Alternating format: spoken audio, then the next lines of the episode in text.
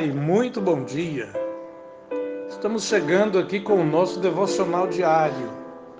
Tem sido um tempo de reflexão, de oração e de um silêncio no próprio coração para falar com Deus e deixar Deus falar conosco.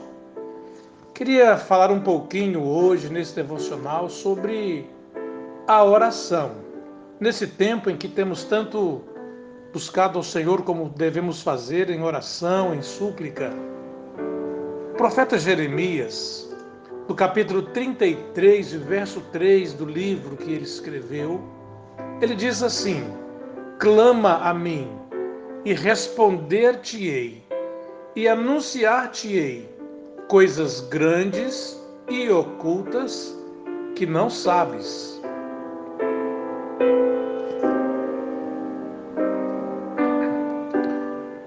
Profeta Jeremias viveu e pregou durante um tempo de grande crise no seu país, o reino de Judá.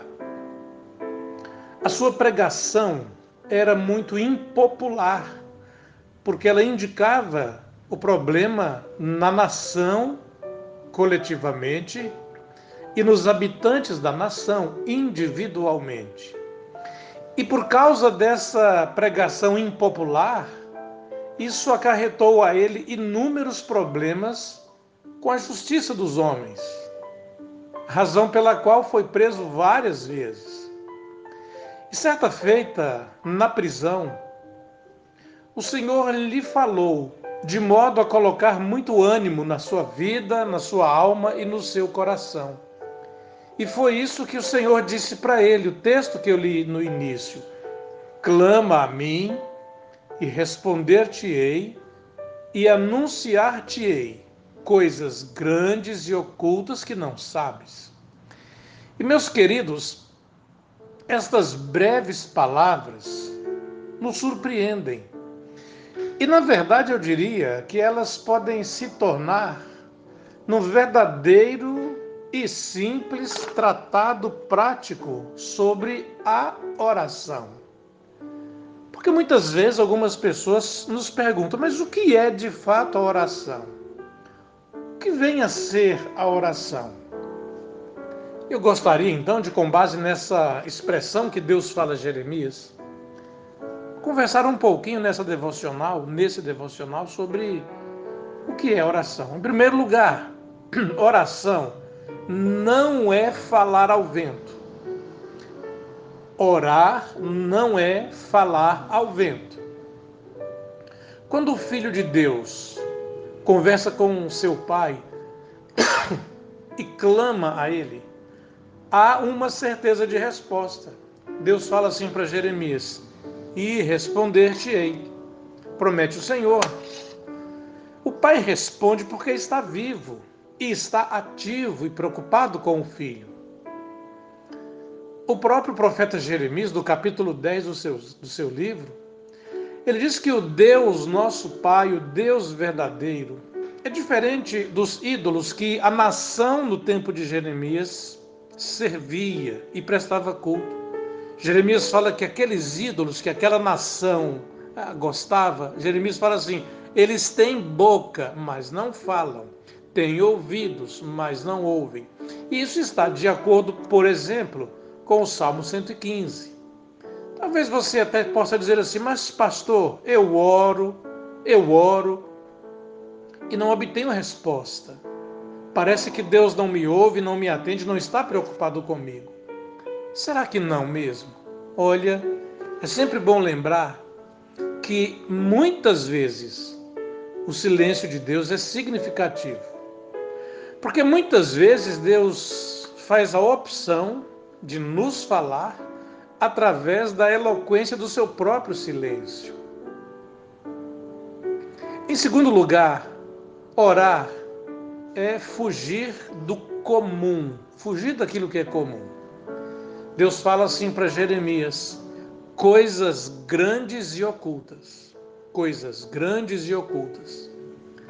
Claro que Deus responde também com pequenos gestos, com eventos do dia a dia. Mas olha, Deus é o Deus que faz coisas extraordinariamente originais. Como, por exemplo, então, nós temos alguns textos bíblicos que vão nos ensinar isso. Por exemplo, uma avó gerar um filho. Temos esse registro em Gênesis. O mar se abrir. Temos esse registro em Êxodo.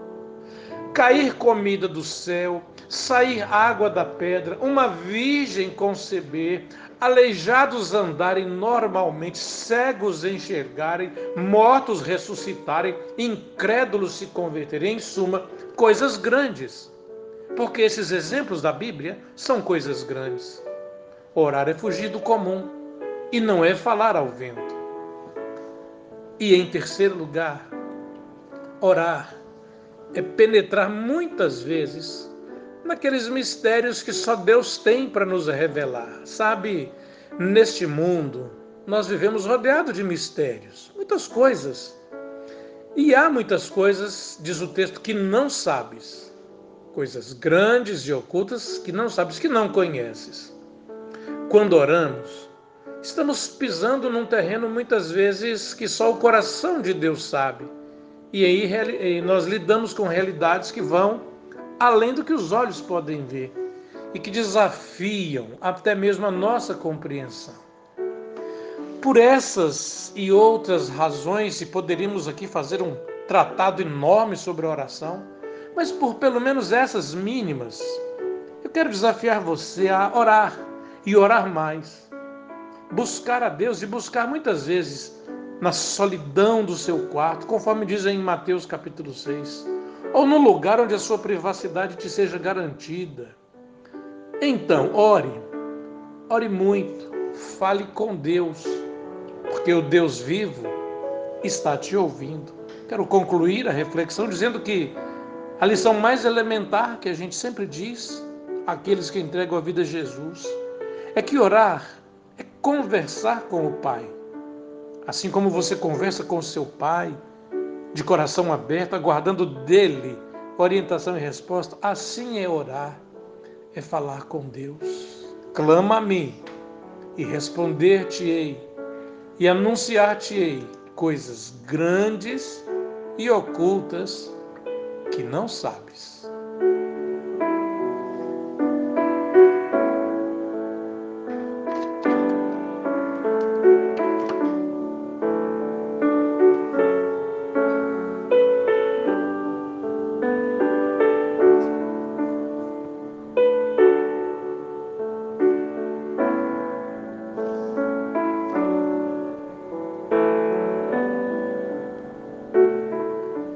Querido Deus, muito obrigado pelo recurso que o Senhor coloca à nossa disposição, que é orar, falar com o Senhor, abrir o coração, abrir a alma, os lábios, a mente e falar diretamente com o Senhor, como o filho pode falar com o Pai. A palavra do Senhor nos garante, nos ensina, nos exorta que o Senhor está atento à nossa vida e ouvindo a nossa oração e nos respondendo conforme a tua santa e perfeita vontade. Deus bendito, obrigado, porque na oração nós temos a certeza de que temos um cuidado sobre nós, de que temos alguém que garante para nós um dia diferente, uma noite especial, um momento diferente. Obrigado porque o Senhor nos ouve, nos atende, cuida de nós. E mais uma vez, ó Deus, eu te peço humildemente que o Senhor continue abençoando as famílias individualmente, as questões de saúde, de perdas, problemas no emprego, na área financeira, que o Senhor possa cuidar de cada área da nossa vida, porque nós reverentemente, humildemente, confiamos no Senhor e oramos ao Senhor no nome doce, nome precioso de Jesus, o nosso Senhor.